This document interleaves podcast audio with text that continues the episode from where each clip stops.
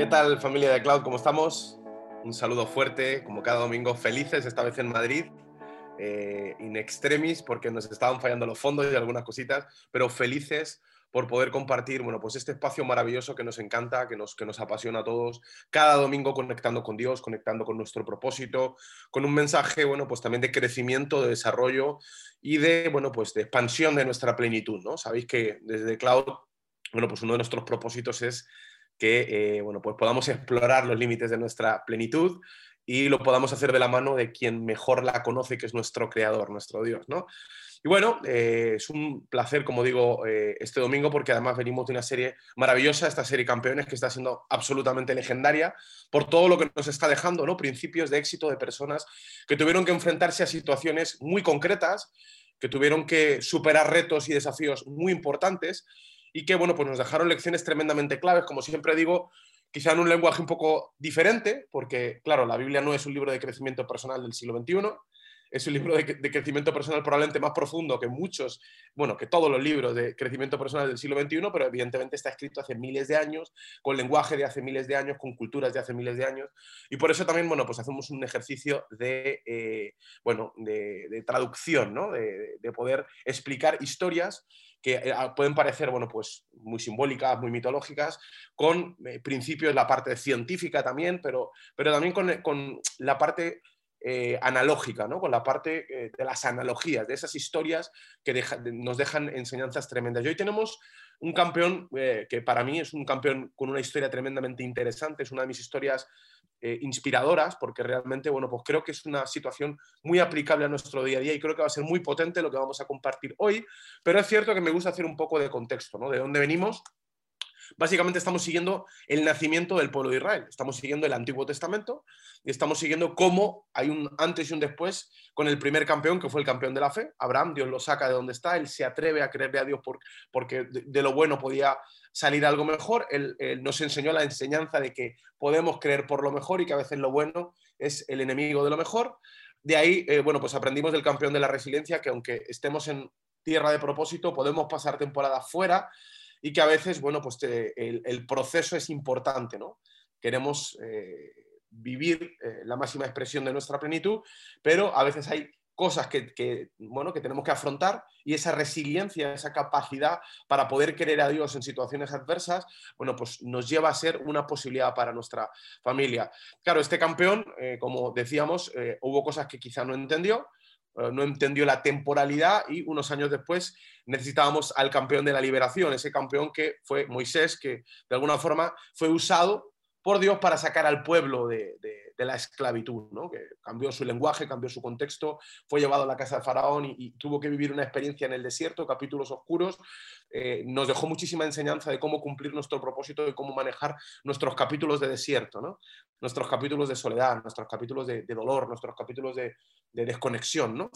Eh, y bueno, venimos la semana pasada de eh, hablar de dos campeones, los campeones del enfoque, de unos tipos que, bueno, mientras todo el mundo era negativo y se enfocaba en lo negativo, ¿no? ellos tuvieron la capacidad de, tener una óptica mayor, tener una óptica eh, más completa, no solamente basada en lo que había en sus ojos, sino también eh, en su fe y en diferentes elementos que son claves para nuestra vida, ¿no? para nuestras familias, para nuestros negocios, para nuestros trabajos. Cualquier persona que quiera proyectar un negocio extraordinario, bueno, pues definitivamente necesita eh, comprender que el enfoque es clave. No sé si los administradores podéis silenciar a todo el mundo menos a mí. Esto creo que va a ser, va a ser positivo para que no se nos cuelen sonidos. Yo es que hoy, por alguna razón, creo que ese es el, fallo, no me ha permitido ser administrador. Bien, dicho esto, eh, de aquí venimos y es importante entender que, bueno, que el pueblo de Israel vuelve, vuelve a su tierra, aquella que, que, perdió cuando fue a Egipto, y se tiene que enfrentar a encontrar su espacio en un montón de pueblos que, bueno, ya estaban establecidos en este territorio, y básicamente todo esto genera bueno, pues un montón de historias. Pues genera, de hecho, una etapa que se llama en la historia de la Biblia, se llama los jueces. Los jueces fueron diferentes campeones y campeonas, y ya traeremos también las primeras campeonas, que básicamente, bueno, pues eh, tuvieron que encontrar su espacio en, mitad de todos estos pueblos.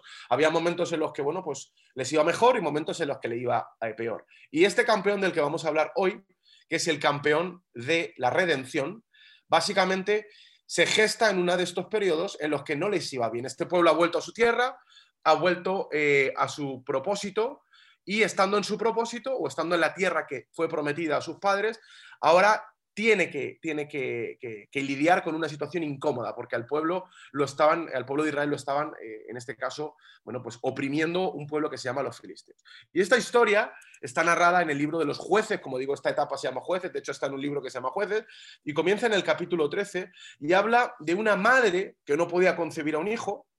Por supuesto, en aquel tiempo el tema de, de tener legado, el poder ser padre, ser madre era, era absolutamente clave para, para, que una familia se sintiera plena. Y aquí ocurre, bueno, pues un milagro, ¿no? Ocurre, bueno, pues una situación que esta familia contempló como un milagro, porque Dios le habla a esta madre y ya de alguna forma determina el destino. Hablábamos que qué importante es entender que para entender nuestro propósito necesitamos hablar con el Creador, ¿no? O sea, el que entiende el propósito de algo es el que lo crea el que le pone la esencia, el que le pone la funcionalidad a algo es el que lo crea. El que, pensó en una copa, pues, pues lo pensó de una determinada forma y eligió unos tipos de materiales muy concretos porque estaba persiguiendo un propósito muy específico, ¿no? Y como digo, bueno, pues esto, esto se aplica a nuestra vida. Entonces, aquí Dios le va a hablar a la madre de Sansón, que va a ser nuestro campeón de eh, la redención y le va a delimitar muy bien su función. Le va a decir en el versículo 5, lo voy a leer, lo, podéis leer por aquí también, pues si aquí concebirás y darás a luz un hijo, y navaja no pasará sobre su cabeza, porque el niño será nazareo de Dios desde su nacimiento y comenzará a salvar a Israel de las manos de los filisteos. ¿Vale? Esto, es interesante. Es interesante porque, bueno, al final eh, ya hay una línea clara marcada para este niño. Este niño no nació por accidente. De hecho, es curioso porque, bueno, eh, lo bonito de, la tierra, cuando hablábamos de, la serie Hablando con Dios, es que Dios sujetó su voluntad a, lo que dijo. Él dijo que el hombre se enseñaría sobre la tierra. La tierra era la habitación, hablábamos, ¿no? De, sus hijos. Y, de alguna forma es como ese padre que, se sujeta, ¿no? Es dueño de la casa, pero se sujeta a tocar la puerta de la habitación de su hijo para pedir permiso para entrar. Entonces, cada vez que hace algo en el Antiguo Testamento, en el Nuevo, y hoy lo hace a través de los hombres. Es decir, él juega con sus propias reglas. Entonces, en este momento en el que Israel ese pueblo de la promesa, Dios no se había olvidado de esa promesa y lo hemos ido viendo y lo hemos ido siguiendo en toda esta serie. Eh, Dios quería hacer algo, Dios quería darle un espacio diferente. Este pueblo estaba siendo oprimido, ahora ya no por los egipcios, sino por los filisteos, o le estaba eh, costando encontrar su espacio y esta gente se estaba portando mal con ellos y él decide hacer nacer un niño. Él decide que un hombre va a comandar esta estrategia o va a comandar este propósito. Y le marca las líneas a su madre y le dice, oye, este niño no va a ser normal este niño va a tener un propósito extraordinario. O sea, ya nació con ese propósito, porque ya Dios le habla antes, ¿no? O sea, eh, como creador. Y, le dice que será, bueno, pues elegido, nazareo, ¿no? Separado desde su nacimiento y que, y que su propósito va a ser salvar al pueblo de Israel, o sea, liberar, ayudar al pueblo de Israel contra los filisteos. Le da algún elemento, bueno, que puede ser simbólico, alguno lo puede ver como simbólico, pero que probablemente tiene su utilidad, ¿no? Le dice que, por ejemplo, algo clave para este niño es eh, eh, que no pasara navaja sobre su cabeza, es decir, que no se le cortara el pelo. Claro, un propósito extraordinario requiere de vidas con fundamentos no ordinarios. A lo mejor uno puede decir, pues vaya chorrada, que no le corten el pelo, no lo entiendo, ¿no? Bueno, también hay una cosa interesante. Sansón iba a ser un símbolo de Dios y para el pueblo de Israel pero no solo para el pueblo de Israel, iba a ser un símbolo para sus enemigos, para los filisteos, que ahora vamos a ver en la historia que sufrieron muchísimo con este tipo y le tenían terror. Entonces, ese rollo de que tuviera el símbolo del pelo largo y tal, era una especie de arma psicológica, me atrevo a pensar, ¿no? De parte de Dios, para eh, desgastar la moral, desgastar la superstición de los filisteos, que, bueno, que tuvieron que enfrentarse a un muchacho que desde muy joven, eh, la característica que tenía es que tenía una fuerza muy fuerte. De hecho, las historias de, mitológicas de Hércules y tal, están inspiradas en, un personaje como este, ¿no? O sea, un personaje que, eh, bueno, que tenía una serie de características muy curiosas. Ahora, lo importante es que tenía un propósito definido y claro como muchos de nosotros. Y yo creo que de aquí podemos extraer eh, lo que queremos extraer hoy de la historia. El punto es que este tipo eh, estaba marcado por, por, su destino, estaba marcado por lo, que, por lo que Dios le había dicho a sus padres, pero claro, Aquí viene la clave, tú tienes tu destino, pero ahora tienes que jugar el partido diario, ¿no? Tienes que vivir la vida, tienes que... E-, esto es uno de los retos que muchos de nosotros tenemos, ¿no? Sabemos que, tenemos un destino, que tenemos una, una, visión extraordinaria que Dios ha puesto sobre nosotros, queremos abrir un negocio increíble, o queremos ayudar a miles de personas, o queremos eh, fundar algo, pero claro, mm, mm, de lo que queremos lograr, o de lo que vemos, o de lo que intuimos que va a ocurrir a cómo traducimos eso en comportamientos, rutinas y, protocolos diarios, hay un reto. ¿Qué ocurre con Sansón? Que nos damos cuenta, por todo lo que ocurre en la historia, que este tipo tenía algunos problemas a la hora de enfrentarse al día a día.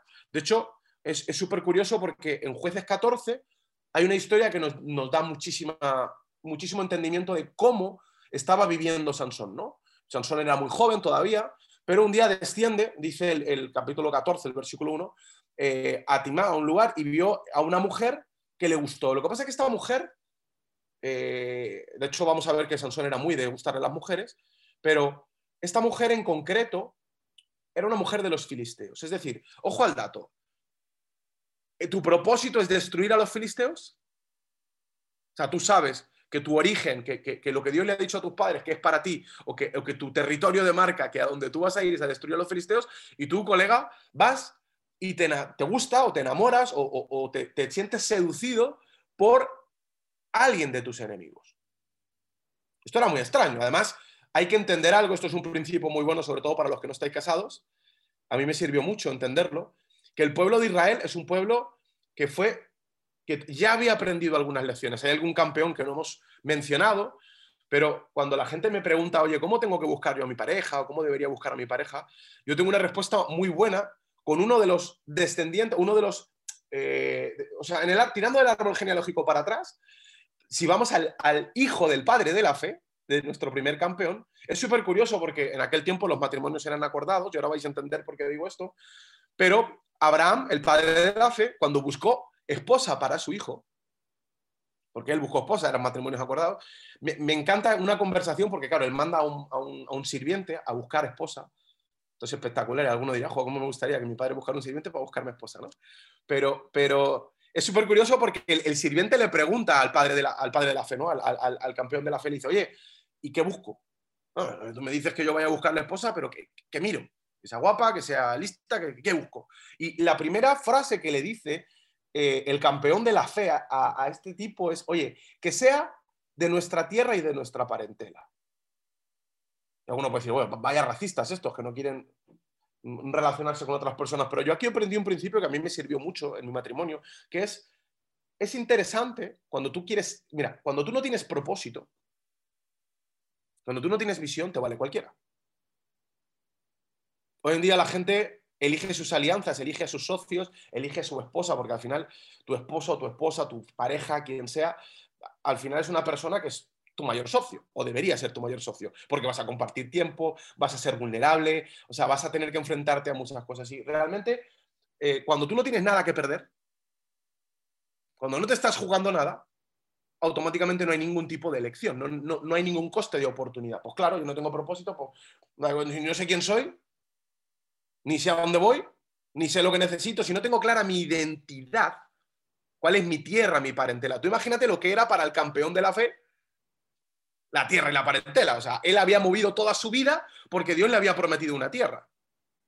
Ahora, sus alianzas tenían que ir acorde a su visión. Y su primera característica es cuando le busques una mujer a mi hijo, que es que tenga la, la misma tierra, o sea, que tenga el mismo lenguaje, que tenga la misma cultura. ¿Por qué? Porque cualquier enemigo de esta cultura puede ser o puede generar un contexto que sea enemigo del propósito. Esto es, algo que había aprendido el pueblo de Israel hace un montón de años. Os explico esto porque, claro, en este texto dice que básicamente Sansón, volvemos al, al tiempo presente de esta historia, claro, se pone a buscar una mujer en el pueblo al que supuestamente tiene que destruir. Es decir, este tipo tenía propósito, pero probablemente su visión no estaba tan bien. Es decir, hay gente que tiene propósito, pero no tiene visión. Mucha gente no se da cuenta, pero se autosabotea su propia visión, porque no se da cuenta que en su día a día no se relaciona conducentemente, no construye relaciones de propósito, no construye relaciones en base a la visión, construye relaciones en base a cualquier otra cosa. Pues en este caso, perdón, pero Sansón no estaba pensando con la cabeza. Probablemente estaba pensando con otra parte de su cuerpo. Y lo vamos a ver después por qué lo sostengo. Y hay mucha gente que vive así. Yo conozco empresarios que son mega archi extralistos o sea, personas que son brillantes, que tienen un coeficiente intelectual mm, mm, superdotado y no tienen la capacidad de darse cuenta de que se están destrozando la vida, que han construido un imperio y por una mala alianza, y hablo de, hablo de, lo que conozco, esto pasa a ambos lados, no es porque sean ni hombres ni mujeres. Y después de haber construido un imperio por una decisión no proveniente de una neurona, pierden el 50% de su imperio en 10 minutos. Conozco gente que arruina su vida eh, por, teniendo un propósito. Conozco mujeres extraordinarias con una capacidad impresionante que podrían revolucionar el mundo, que simplemente han atado su potencial por aliarse de la forma incorrecta. Yo sé que esto no está de moda. sé que lo que está de moda es salir a un bar y entre contra menos percepción tengas, mejor, ¿no? Si está todo oscuro, si llevamos cuatro copas, si hay 14 luces dando vueltas que ya me tienen la cabeza tontado, mejor, porque así ni nos miramos, así ni charlamos. Ahora, repito, si no tienes nada que perder, no hay ningún problema. Si lo único que quieres es, bueno, pues encontrar un rato de placer una noche, está bien, ¿no? Ahora, si tú lo que estás buscando es construir propósitos, si lo que estás buscando es una sociedad, si lo que estás buscando es un socio, alguien con quien construir un gran legado, un, trabajo extraordinario, aquí la cosa cambia. Imagínate con este paradigma cómo llega Sansón a hablar con sus padres y sus padres qué sienten cuando su hijo, el cual Dios les había dicho que este hijo iba a ser un fenómeno, que iba a liberar a Israel, que iba a luchar contra los filisteos, ahora escoge una filistea. O sea, estaba saliéndose de todos los paradigmas, pero mm, mm, yo he tenido un error de estos de, de, ordenador, ¿no? Esta mañana, cuando leía esta historia, porque fíjate lo que dice la historia, a mí me ha impactado muchísimo. Dice, y el padre y la madre le dijeron, no hay mujer entre las hijas de tus hermanos en todo nuestro pueblo para que vayas a por una mujer de los filisteos. O, sea, chato, no había otra, tío. No hay mujeres guapas aquí que, te puedan encajar con tu propósito. O sea, te tenías que ir a enamorar de esta. Y mira, mira el versículo 4 lo que dice, mas su padre y su madre no sabían que esto venía de Jehová. O sea, Dios lo estaba usando esto. Esto venía de parte de Dios. Porque él buscaba, mira lo que dice, la ocasión contra los filisteos, pues en aquel tiempo los filisteos dominaban sobre Israel. ¿Cómo lo digo de una forma correcta? O sea, hasta el propio patrón que habían, o sea, el diseño, el propósito de Sansón era muy específico. Probablemente toda la gente de su entorno no lo podía entender. O sea, de verdad, tío, tú tienes que buscarte una filistea. A los que nos queremos cargar, de verdad te quieres ir con ellos? Además, quebrantando lo que Dios le enseñó a Isaac, al hijo del padre o, el campeón de la fe. ¿En serio, tío? O sea, estaba todo el mundo en error de computación, ¿no? ¿Qué pasa aquí? Pero donde, a mí se me produce el error es cuando me doy cuenta que Dios lo estaba, lo estaba gestando él. O sea, Dios lo estaba orquestando. Esto, esto me encanta porque me habla de cómo los hombres estamos muy lejos de entender los propósitos de Dios muchas veces cómo nos encanta, eso es la religión, ¿no? Nos encanta ponerle etiquetas a todo. Este sí, esto bueno, esto malo, este está bien, este está mal. Nos encanta creernos lo que sabemos, lo que está bien y lo que está mal. Y aquí todo el mundo hubiera apostado su brazo derecho a que este tipo estaba zumbado. Pero por alguna cuestión del destino, por alguna cuestión de Dios, probablemente riéndose en el cielo, Dios estaba dándole una misión específica con un propósito específico. Cuidado con juzgar a los demás. Mucho cuidado. Esto es un mal de la religión. La religión no se cansa de juzgar a todo el mundo. A mí me encanta, bueno, ya hablaremos de algún personaje, bueno, alguno no, el personaje en cuestión, iremos más adelante y hablaremos de él, pero como uno de sus mayores mm, logros, uno de sus mayores resultados fue precisamente combatir este elemento religioso, que es, oye, que quién está bien y quién está mal, ¿no? En este punto, Sansón estaba siendo poco inteligente, esto sí es cierto, y ahora veremos por qué, Probablemente se estaba jugando la plenitud, pero no se estaba jugando el propósito. Alguno puede decir, ¿eh? Vamos a avanzar. Vamos a avanzar y vamos a conectar todos estos puntos. El punto es que este tipo está en un, en un, viviendo de una forma que yo creo que solo Dios entendía y Dios lo usaba. Dios lo estaba metiendo, infiltrando en los filisteos.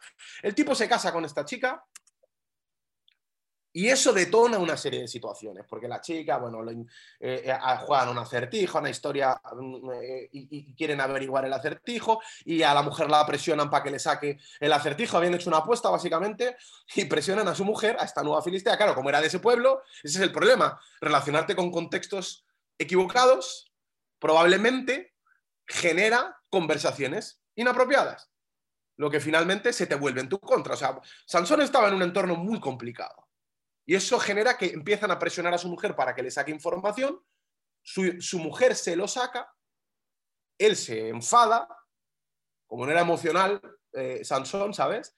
Y la típica separación de pareja, se va, papá, papá, y cuando vuelve a por su mujer, los filisteos no se la dan. Dicen, no, no, no, tú te has pirado, estás de los nuestros, adiós, chato.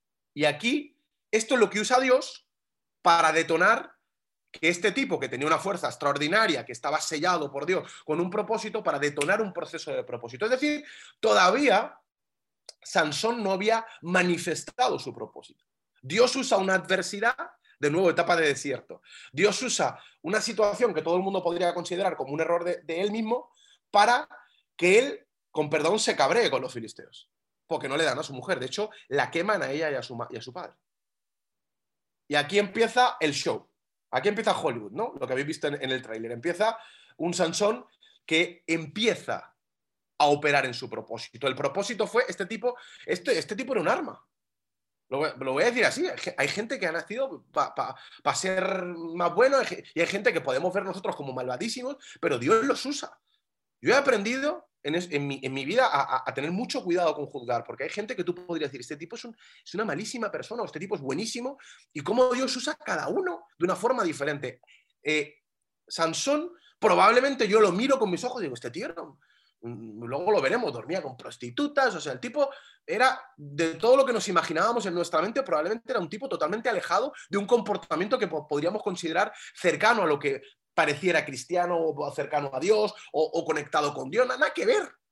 El tipo era un, en, muchas áreas era un tipo violento, mm, súper emocional, se cabreaba, se descabreaba, se enamoraba, se desenamoraba, mientras estaba enamorado se iba con una prostituta, el tipo, el carácter mm, mm, definitivamente eh, para mí es cero inspirador.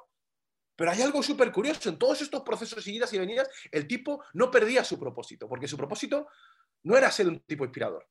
Ojo, ¿eh? Él fue diseñado como un arma para liberar. Y las reglas estaban sobre la mesa. Las reglas eran, colega, no te cortes el pelo. Tú no pierdas, yo te, yo te echo un arma. Ahora, que él no perdiera su propósito no significa, esto es súper importante, que él viviera en plenitud. Son dos cosas diferentes. Tu propósito, perdón, la plenitud necesita de propósito, pero el propósito no necesariamente tiene que ver con la plenitud. Lo repito, tú puedes, tú para vivir en plenitud necesitas cumplir tu propósito, pero no necesariamente puedes cumplir tu propósito viviendo en plenitud. O sea, puedes llegar a cumplirlo sin ser pleno. ¿Me explico? O sea, existe, existe propósito sin plenitud, pero no existe plenitud sin propósito. Este tipo es un claro ejemplo de propósito. Vamos a ver que es un claro ejemplo de propósito sin plenitud. El tipo, pues Dios dice: Mira, yo mi pacto es contigo, mm, eh, eh, eh, las reglas están claras. Todo lo demás deberías de saberlo, ceporro.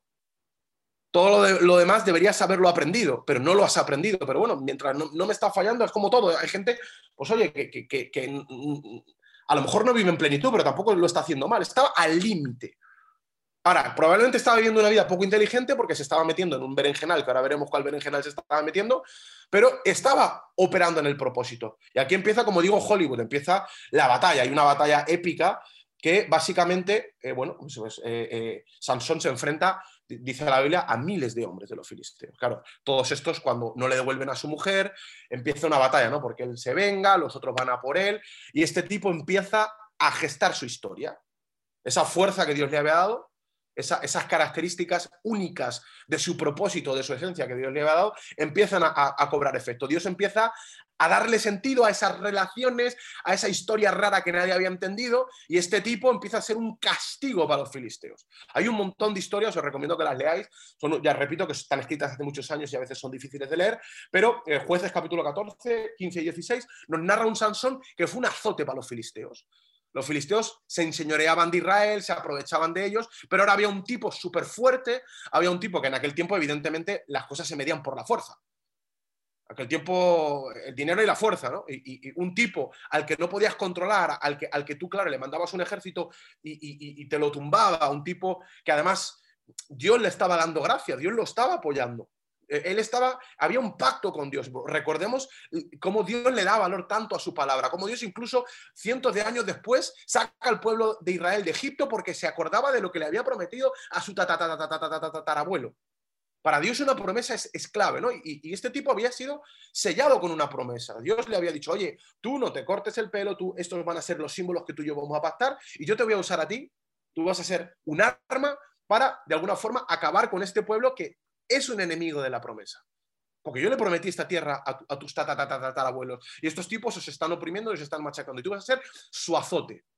O sea, tú básicamente lo que vas a hacer es, hacer que esta gente tenga miedo de meterse con Israel, tenga miedo de oprimir a este pueblo. Entonces, la Biblia nos narra un montón de historias de un tipo, bueno, pues que casi es al alcance, no sé, de, de historias de tipo Hércules, ¿no? Pero impresionante, impresionante por la fuerza que él mostraba. Claro, había elementos claves. Dios le decía, no tomes vino. Tú puedes pensar, sí, sí, qué raro, ¿no? Pero bueno, en esos tiempos, o sea, este tío por lo menos seguro que tenía el mejor hígado de, la época, ¿no? Eh, el tipo, una genética especial. Bueno, Dios lo usó básicamente para gestionar una situación eh, tremendamente conflictiva. Todavía sigue siendo joven, ¿vale? Y llega al punto en el que se convierte un juez.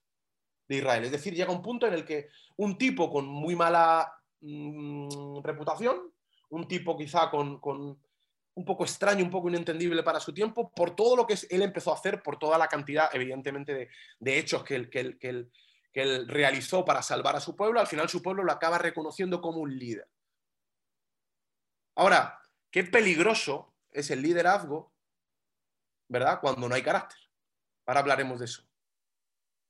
Aquí se planta un líder, pero un líder que estaba cumpliendo su propósito, pero que no estaba operando bajo su visión. Y, lo vamos a ver en el, versículo, perdón, en el capítulo 14, eh, que aquí ya nos narra la historia en cuestión, que es la historia de hoy, ¿no? Estamos con todo el contexto de dónde viene este tipo, pero dice que Samuel fue a Gaza. Claro, él, evidentemente se queda sin su mujer.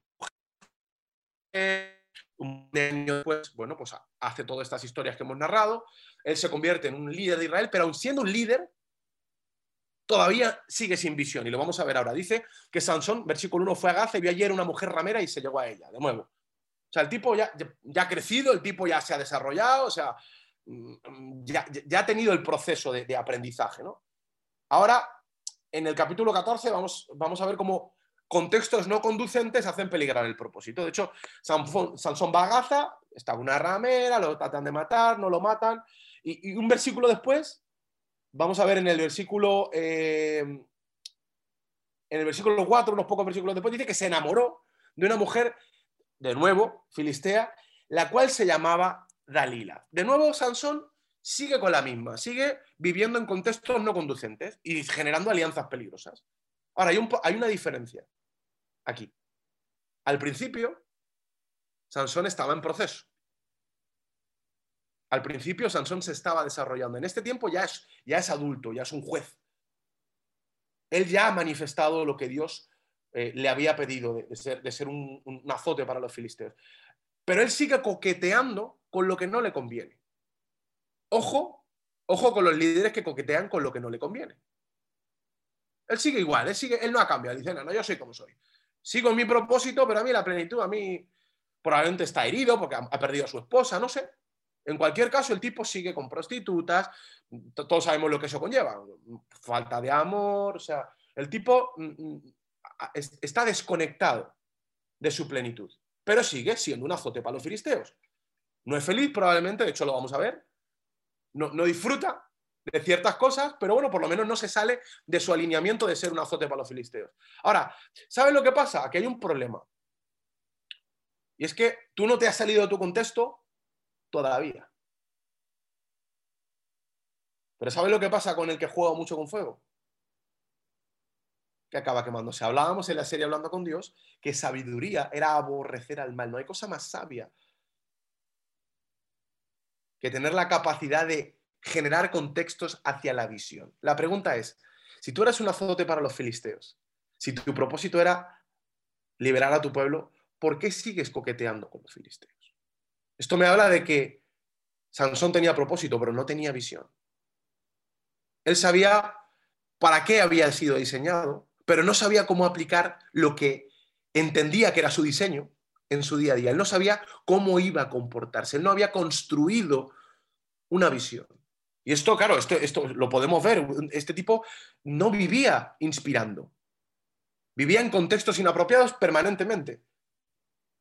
Ahora, es, curioso porque un contexto inapropiado produce alianzas incorrectas.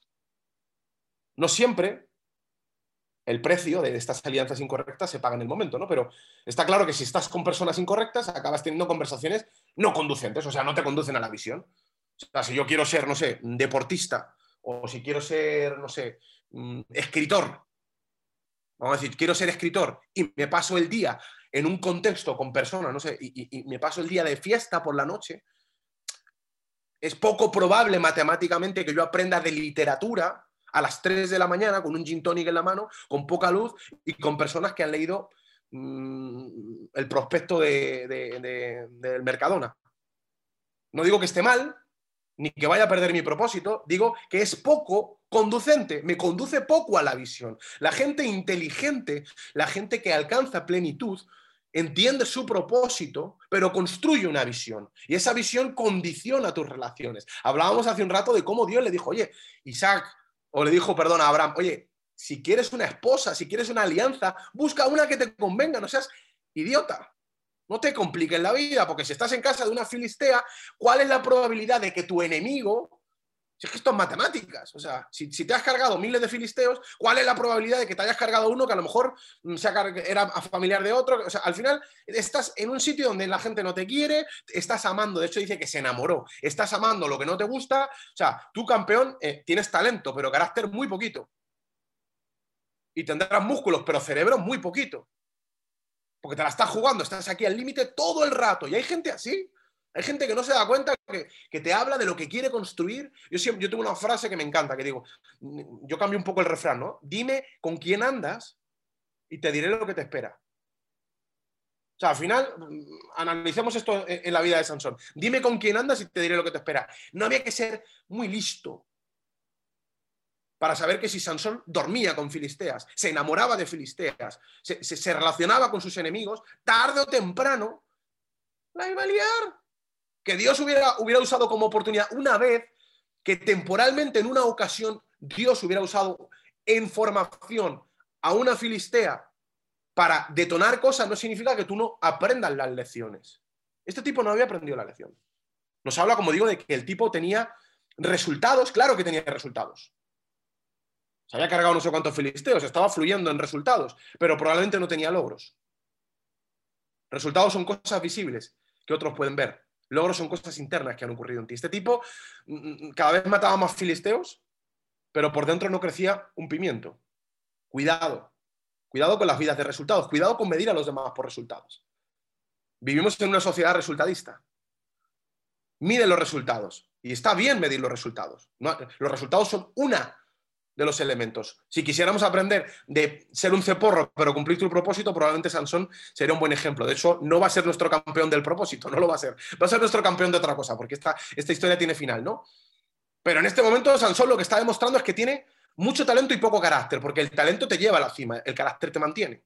El tipo no ha aprendido cómo relacionarse, no ha crecido, no ha desarrollado logros, no ha entendido que ese propósito que Dios le ha dado que se tiene que traducir en una visión lógica, en una serie de patrones, en una serie de comportamientos, en una serie de alianzas y relaciones conducentes. El tipo está mal aliado, está teniendo conversaciones, porque ahora vamos a ver la historia con Dalila, está con esta tipa tumbado en la cama y la tipa la compran los enemigos, como es evidente, la presionan. Además es que este tipo ya lo había vivido porque ya habían presionado a su mujer y la habían matado. Y él había visto cómo su mujer lo había traicionado. O sea, este tipo es reincidente en la estupidez.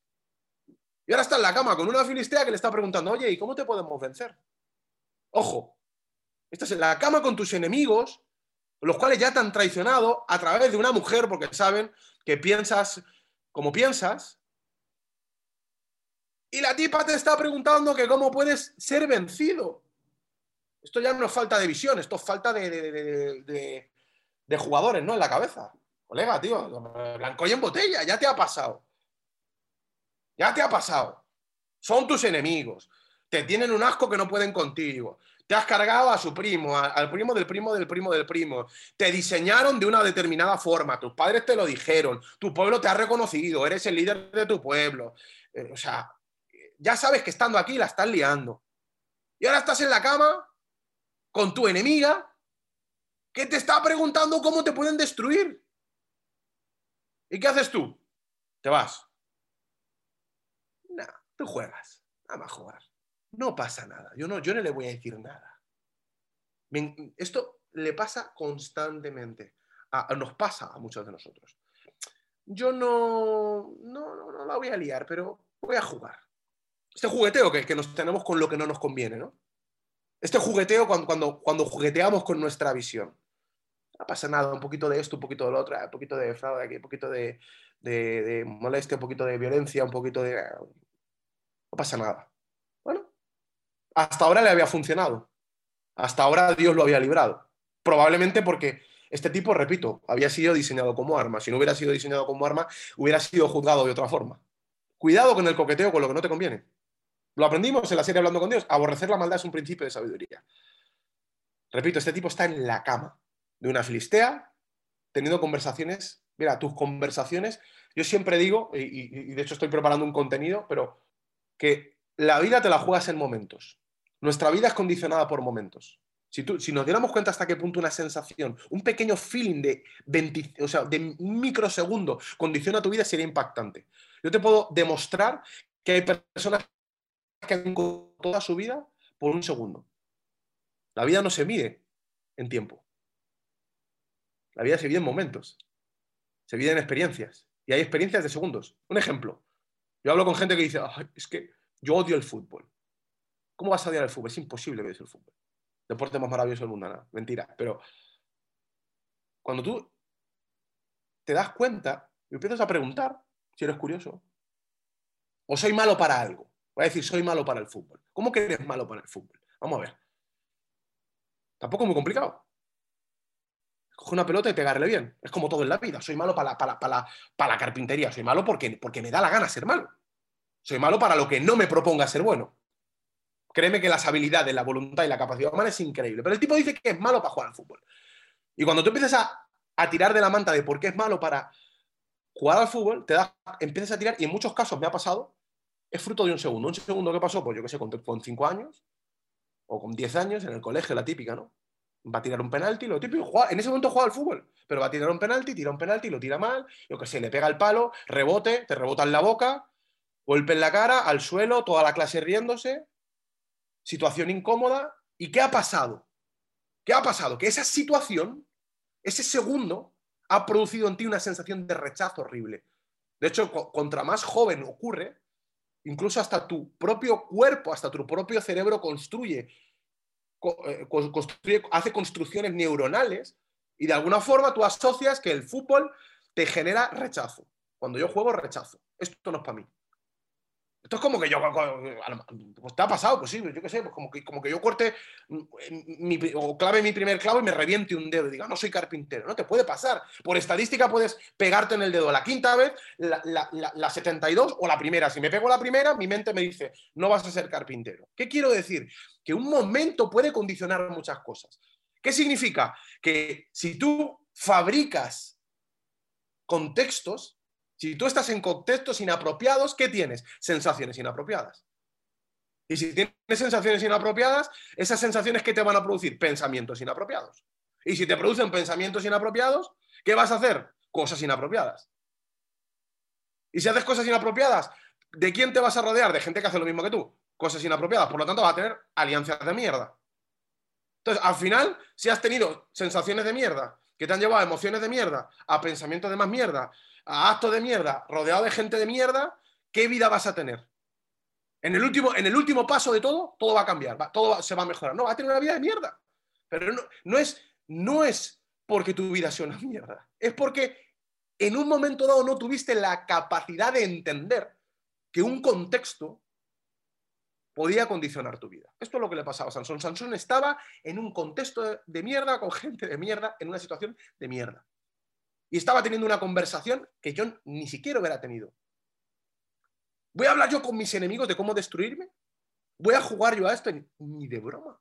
Si ya me están mostrando su corazón.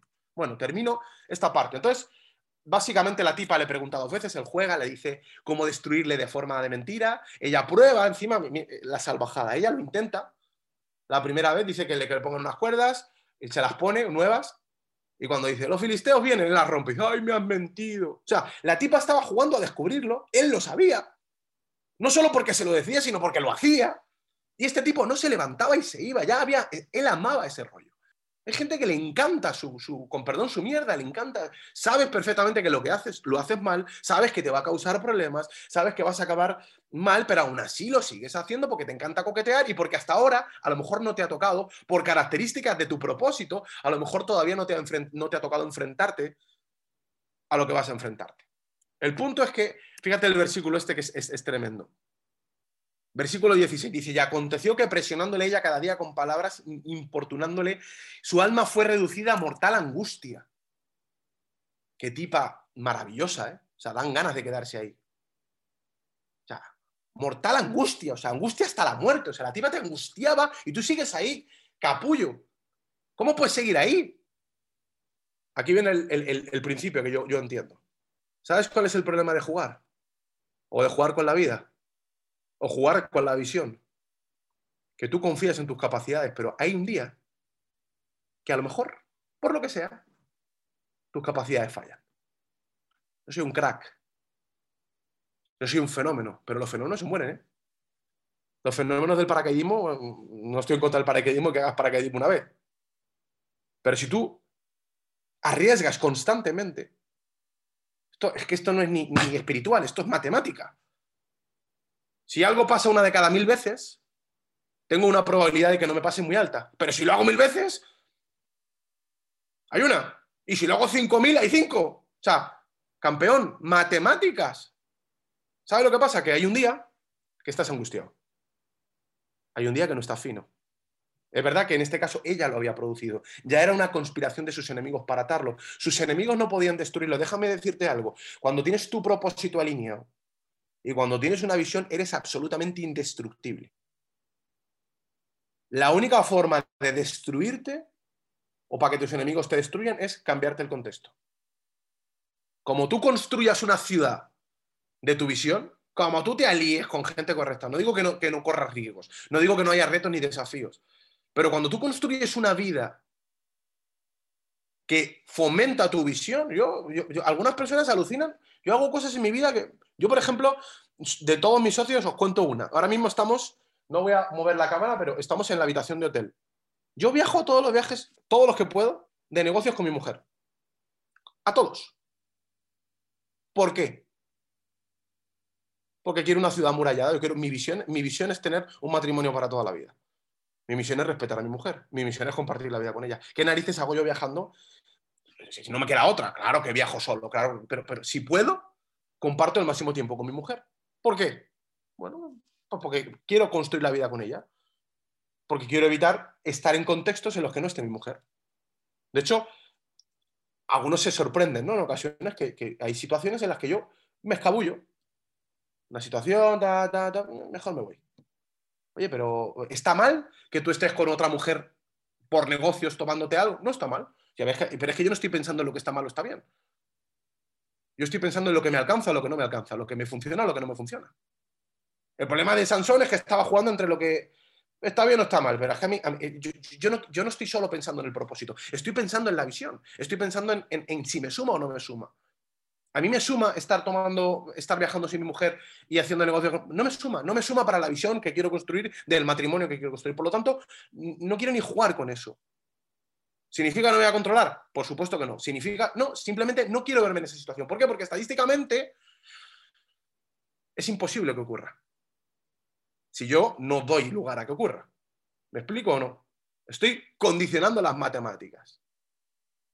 Estoy jugando con los contextos, estoy apalancándome en contextos. Tiene que ocurrir, si, si, si, voy a destruir mi matrimonio o mi matrimonio se va a destruir, tiene que ir de otra forma, porque mis enemigos conspiran. A, a, a, a Sansón querían destruirlo. El mal conspira, ¿no? Querían destruirlo, pero no había forma. El tipo era indestructible. Eh, eh, o sea, la fuerza que tenía, pero su ciudad no estaba amurallada. Su visión no estaba construida. Por lo tanto, había que cambiarle el contexto. ¿Y qué ocurre? Que hay un día que estás bajo y ese día que está bajo, porque ya lo tenía angustiado la tipa, no se le ocurre otra al salvaje este que decir, no, yo tengo un pacto con Dios. Yo soy un arma de Dios para los filisteos y mi símbolo es el pelo. Y ah, ah". Ahora, el error de Sansón no es decirle esto. Sansón ya, Sansón ya lleva perdido. Sansón ha perdido la batalla ya mm, dos capítulos atrás. Sansón ya está, ya está, ya es simplemente una consecuencia. Si no lo has liado, poco te queda. Si estás en el sitio incorrecto, con la gente incorrecta, teniendo conversaciones incorrectas, en un estado incorrecto, de la forma incorrecta, si ya estás tan desalineado, ya solo, solo quedaba que se produjera. ¿Y qué ocurre? Evidentemente, lo prenden. Sansón tenía talento, pero no tenía carácter. Podía producir admiración porque estaba fuerte y por todo lo que lograba. Era un producto de Instagram, ¿no? Pero no inspiraba. Un campeón de los pero muy débil en lo profundo. Propósito, pero sin visión. Resultados, pero no logros. Propósito, pero no plenitud. Misión, pero no visión. Coaches de empresas, esto es lo que pasa cuando hay misión, pero no hay visión. Él hacía lo que había sido diseñado para hacer, pero sin ser lo que había diseñado o había sido diseñado para ser. Sansón se quedó en el hacer.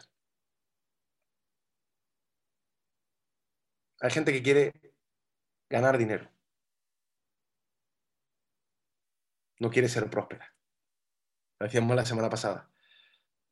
Hay gente que quiere una relación exitosa. No quiere ser exitoso en su relación. Hay gente que quiere los frutos del éxito, pero no quiere ser exitoso.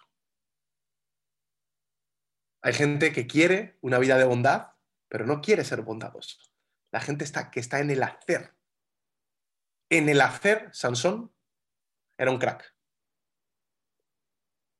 Mi negocio es una, es una barbaridad. Me importa un pepino lo que produzca tu negocio. El otro día hablaba con alguien, ah, pues, es que mis resultados son brutales. Cuidado con medir las cosas por resultados. Cuidado, por favor, con los resultadistas.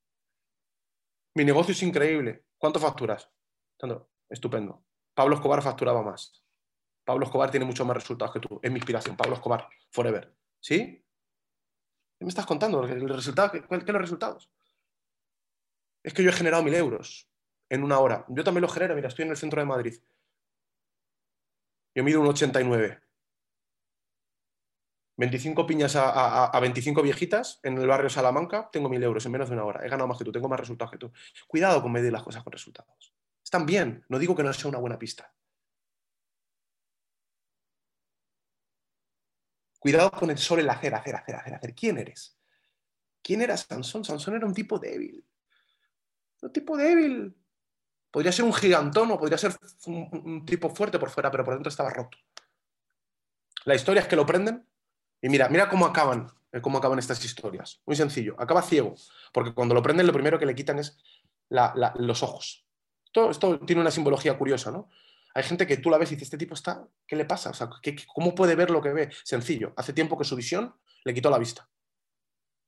Es una consecuencia, una de las primeras consecuencias, o, cuando empiezas a asumir las consecuencias de la falta de visión, es la falta, la falta de, vista. Fíjate, el que era el terror de los filisteos, el que me imagino que le contaban las madres filisteas a los niños, en vez del coco era Sansón, ¿no? Ahora era la burla. El tipo ni siquiera lo matan. Mira, mira la historia. Esto me encanta cómo es la Biblia, ¿no? Cómo, cómo lo narra todo. Al tipo lo meten a moler en la cárcel. O sea, casi que lo hubieran matado, por lo menos hubiera acabado su historia. Dios no le permitió que acabara aquí su historia, pero se vuelve productivo para sus enemigos. El tipo que más destruía a sus enemigos ahora no solo no los destruía, sino que encima les alimentaba. O sea, servía como. O sea, hay gente cuando te desconectas de esta forma, cuando llega un periodo de oscuridad tan grande, cuando, cuando has coqueteado tanto con lo que no te conviene y, llegas a este punto, ahora eres el que nutres a tus enemigos. El objeto de burla y ciego perdido. Ahora mira lo que dice la Biblia, con esto voy terminando. Dice que mientras está en ese antipropósito, versículo 22 dice, y su cabello, mientras él molía, comenzó a crecer. Mira, déjame decirte algo. Yo no sé en qué punto estás. No sé si estás en, tumbado en la cama de Dalila, coqueteando con lo malo, o si estás en el, no sé, estás ya reventado, ya estás asumiendo las consecuencias, ya te has rodeado de la gente incorrecta, ya has tomado decisiones que te han perjudicado, ya te has destruido la vida, o crees que te has destruido la vida. Yo no sé en qué situación estás. Pero te narro el final de la historia. El final de la historia es que su pelo volvió a crecer. Este tipo va a ser un campeón, ¿eh? casi me he dedicado a, quemarlo toda la sesión, ¿no? todo el capítulo. hablar de lo malo de Sansón. Pero podríamos decir, estoy a punto de llamarlo el campeón de las remontadas. Me, daban ganas de hacer un meme, ¿no? Este es un gol en el minuto 93. Porque este tipo parece que se le va a encender la bombilla en su último minuto de vida. El tipo por primera vez va a alinear propósito y visión en el último minuto de su vida y va a quedar como un campeón. Lo bueno de Dios es que hay minuto 93. Y los enemigos estaban regocijándose, estaban regodeando tanto en burlarse de este tipo que los muy ceporros, porque también ellos son ceporros, no se dieron cuenta de que el pelo le estaba creciendo. Porque en Dios siempre hay una nueva oportunidad. Y Dios le iba a dar una oportunidad a este tipo de hacer lo correcto. ¿Sabes? ¿Sabes qué fue lo que le reventó a este tipo? Que se priorizó a sí mismo priorizó su pene, con perdón, más que su propósito. Sacrificó un gran propósito por, no sé, no sé cómo sería Sansón en la cama, pero 10 minutos de placer. Era muy mal empresario. Ahora, ciego, hecho polvo, objeto de burla, lo llevan a la fiesta de Dagón, del dios de los filisteos, y lo traen para hacerle burla al tipo. Lo llevan ahí, lo ponen ahí, y, sin darse cuenta que el pelo le había crecido. Y Dios diciendo, te voy a dar otra oportunidad. Vas a tener otra oportunidad. Solo hay un problema. Las segundas oportunidades tienen consecuencias. Siempre hay una nueva oportunidad, pero probablemente la nueva oportunidad tiene una reformulación. La reformulación es que aquí ahora Sansón, precisamente lo que había hecho, que era priorizar su cuerpo, era lo que iba a tener que sacrificar para cumplir su propósito. Su propósito era ser un arma contra los filisteos. Y déjame que lo iba a ser. La historia termina en que hizo la matanza de filisteos más grande de toda, su historia. Mató más filisteos juntos que en toda su historia. Y quedó en los registros del pueblo de Israel, como un héroe en el minuto 93, eso sí. Pero le costó la vida. La historia nos narra que cuando lo llevan al templo para reírse de él, aquí Sansón sí fue estratégico. Sin ojos. Su problema era los ojos, a lo mejor. Que miraba lo que no tenía que mirar. Ahora que no podía cotizar, que no podía mirar, le dice al que lo lleva, oye, ponme, ya que se van a reír de mí, imagínate todo un pueblo riéndose de ti, llévame unas columnas. Que se rían de mí, pero ponme las columnas que mi pelo ha vuelto a crecer. Yo he entendido, o sea, ahora sí voy a ser conducente. Ahora sí busco el contexto, ahora sí me doy cuenta que donde estoy es clave. Toda la vida Sansón había estado mal ubicado. Y en el minuto 93 vas a ver cómo ubicarse. Dice, ya que se van a reír de mí, ponme las columnas. La historia nos narra el tipo en esas columnas, con su pelo ya crecido, destruyó básicamente la estructura del templo y mató a sus enemigos. En el minuto 93, Dios, eso sí, entregando su vida, tuvo que sacrificar su vida, honró a Sansón como un campeón. Y nuestro campeón de la redención se redimió. Siempre hay redención. No sé en qué situación estás. No sé si estás sentado en la cama de Alila, No sé si simplemente has descubierto tu propósito hace poco y ahora empiezas el proceso. Aquí hay cuatro etapas muy marcadas. Pero déjame decirte algo, la historia de Sansón nos enseña mucho cómo aproximarnos a nuestro propósito. No te conformes solo con tu propósito. Dios tiene plenitud también para ti. Cuidado con sensaciones de mierda que te llevan a emociones de mierda, pensamientos, acciones. Al final, cuando te miras, ¿en qué momento me convertí en esta persona? Eso le pasó a Sansón, un mal contexto, mala ubicación. Location, location, location, dirían los americanos. ¿Dónde estás? A lo mejor ya te pasó. A lo mejor ya tienes una vida complicada, te han pasado cosas. Mm, ¿Crees que yo, he estado en momentos así en mi vida, ¿no? Tu negocio, has quebrantado principios, no sé, tienes un proceso legal, tienes una situación compleja, estás casado con una Dalila, con alguien que, bueno, bueno, si estás en ese caso, no te preocupes, déjame decirte algo. Sansón parecía acabado, ciego, preso y en manos de sus enemigos. Era imposible que ese tipo cumpliera su propósito. O sea, matemáticamente, estadísticamente era imposible. Es imposible que se en el minuto 93, pero déjame decirte, en Dios hay oportunidad.